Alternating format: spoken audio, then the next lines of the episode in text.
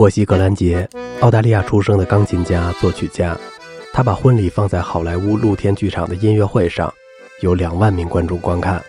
他还把自己的头骨捐献给墨尔本大学保存或者演出。他是位非凡的运动健将，经常从一场音乐会跑步去下一场。他第一次去南非巡演，结果错误地估计了第二站的距离。观众已经入座了。这时，格兰杰的朋友用双筒望远镜在地平线尽头发现了一片飞尘。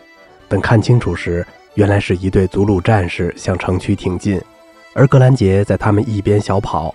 他正好赶上了音乐会，并要求为那些祖鲁同伴们准备座位。然而，他被迫将他们留在门外，因为如果他们进场，就会导致他马上被驱逐出境。